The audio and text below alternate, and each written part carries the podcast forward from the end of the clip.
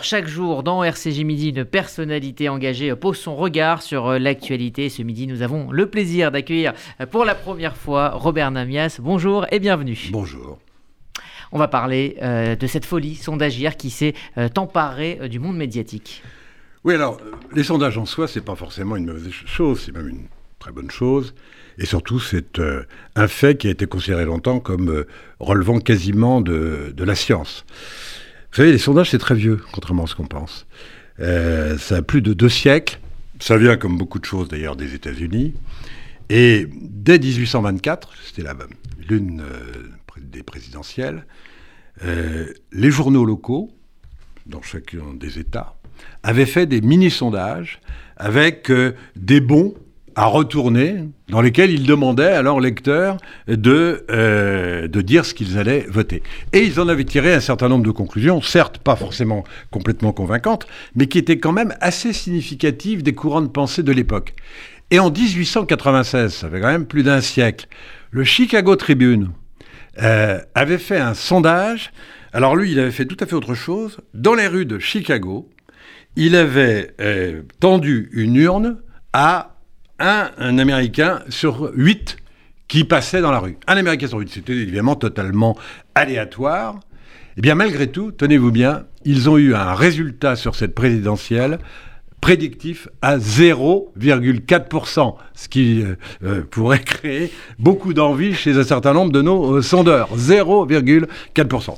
Cela dit, pour être tout à fait, non pas sérieux, mais tout à fait précis, les sondages tels qu'on les connaît aujourd'hui ça date de Gallup, évidemment, américain encore, créé en 1935, et surtout l'introduction en France par euh, un jeune sociologue de l'époque, avant-guerre, 1938, Jean Stotzel, l'un des euh, maîtres de la sociologie française, qui avait passé euh, plus d'un an à l'université de Columbia, qui avait découvert cette méthode scientifique qui était à la fois utilisée dans les départements de sociologie et dans les départements de psychologie et euh, qui euh, a introduit en France le sondage d'opinion tel qu'on le connaît aujourd'hui en créant l'IFOP, c'est Stotzel qui a créé l'IFOP, le fameux IFOP. Sauf que à l'époque, ça n'était pas du tout une entreprise euh, commerciale qui vendait ses produits. C'était un instrument de recherche qui était sans doute dépendant de ce qui devait être le, je ne sais pas si le CNRS existait déjà, mais enfin, c'était un lieu de recherche. Et pour tout dire, c'est à partir de 1965 que les sondages ont pris l'importance que l'on connaît aujourd'hui en France. À partir de l'élection présidentielle de 65, l'IFOP encore, à l'époque c'était euh, euh, un monsieur qui s'appelait Sadoun, qui dirigeait à l'époque, Roland Sadoun, et euh, c'est Roland Sadoun qui a créé non seulement les sondages préélectoraux, mais qui également a inventé avec Europe 1 de l'époque, l'estimation, c'était la première estimation, euh, le 5 décembre 1965, et je peux vous dire qu'à l'époque, euh, tout le monde avait peur. il y a eu une grosse suée à 20 heures, puisque à la fois l'IFOP et donc Europe 1 a annoncé que De Gaulle serait en balotage, ce qui paraissait encore, ce qui prouve que les sondages n'étaient pas encore très précis à l'époque, ce qui paraissait tout à fait inimaginable quelques jours seulement auparavant. Alors, encore une fois, les sondages, dans ces conditions, on peut considérer que euh, c'est un instrument plutôt utile, à la fois en sociologie, en psychologie sociale, et pourquoi pas d'ailleurs, euh, en connaissance d'un état de l'opinion à un moment donné. Sauf que euh, l'utilisation qui en est faite aujourd'hui a complètement dérivé, on le sait bien d'ailleurs, à la fois par la vacuité de la politique, et je dirais presque des politiques, et euh, le, buzz que provoquent ces sondages euh, dans les médias qui trouvent une raison de euh, s'alimenter, surtout notamment maintenant avec les chaînes d'infos, ça occupe les plateaux et occupe des heures d'antenne.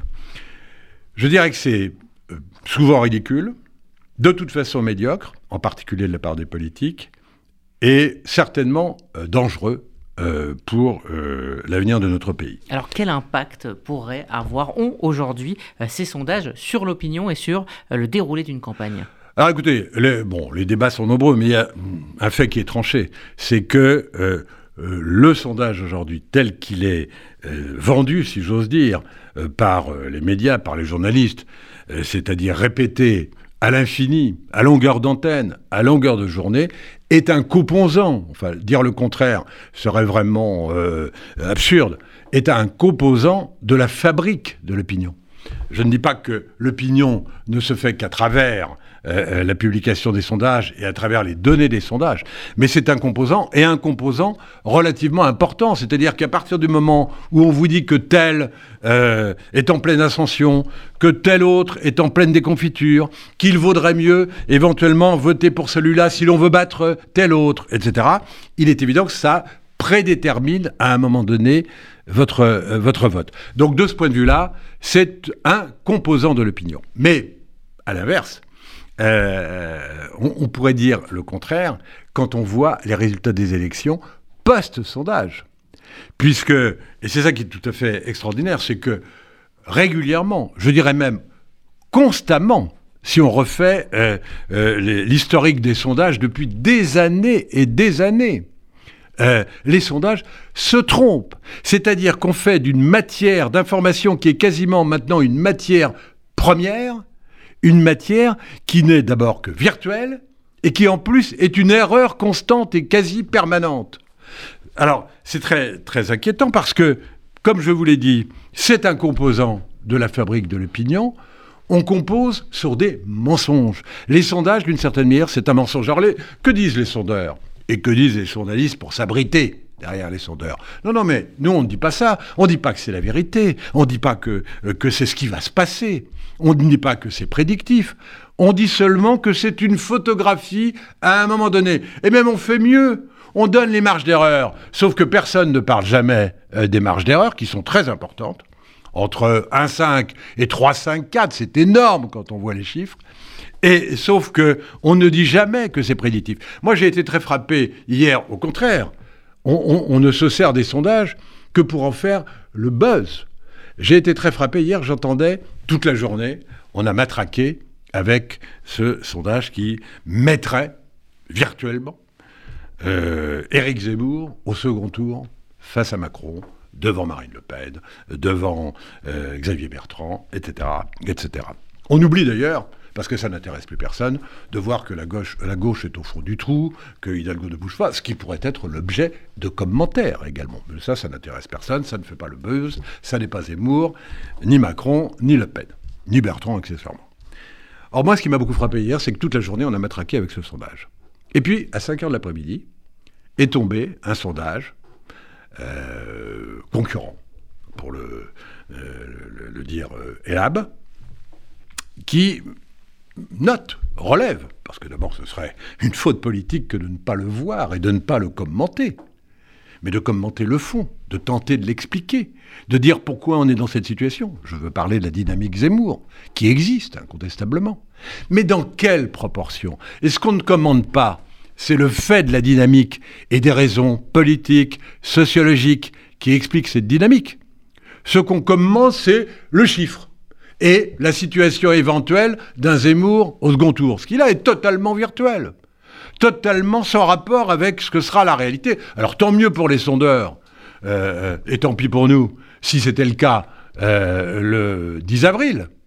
Mais en réalité, pour l'instant, c'est absolument impossible à dire. Or, on prétend que on peut le dire, mais non, on ne peut pas le dire. Robert Namias, pour conclure, est-ce que vous invitez nos auditeurs à, prendre leur distance euh, avec ces sondages? Écoutez, euh, moi, ce que je voudrais pour conclure, surtout, vous savez,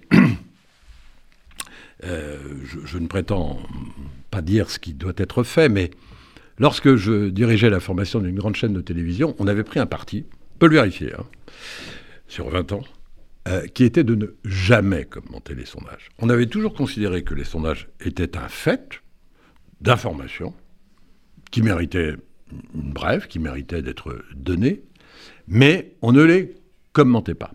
Aujourd'hui, je vois bien que on peut éventuellement les commenter, mais ce qui est euh, terrible, c'est, vous savez, depuis lundi, il y a eu trois sondages. Nous sommes jeudi, donc je, pense qu'il y en aura un ce soir. Je ne sais pas d'où et de qui, mais il y en aura un ce soir.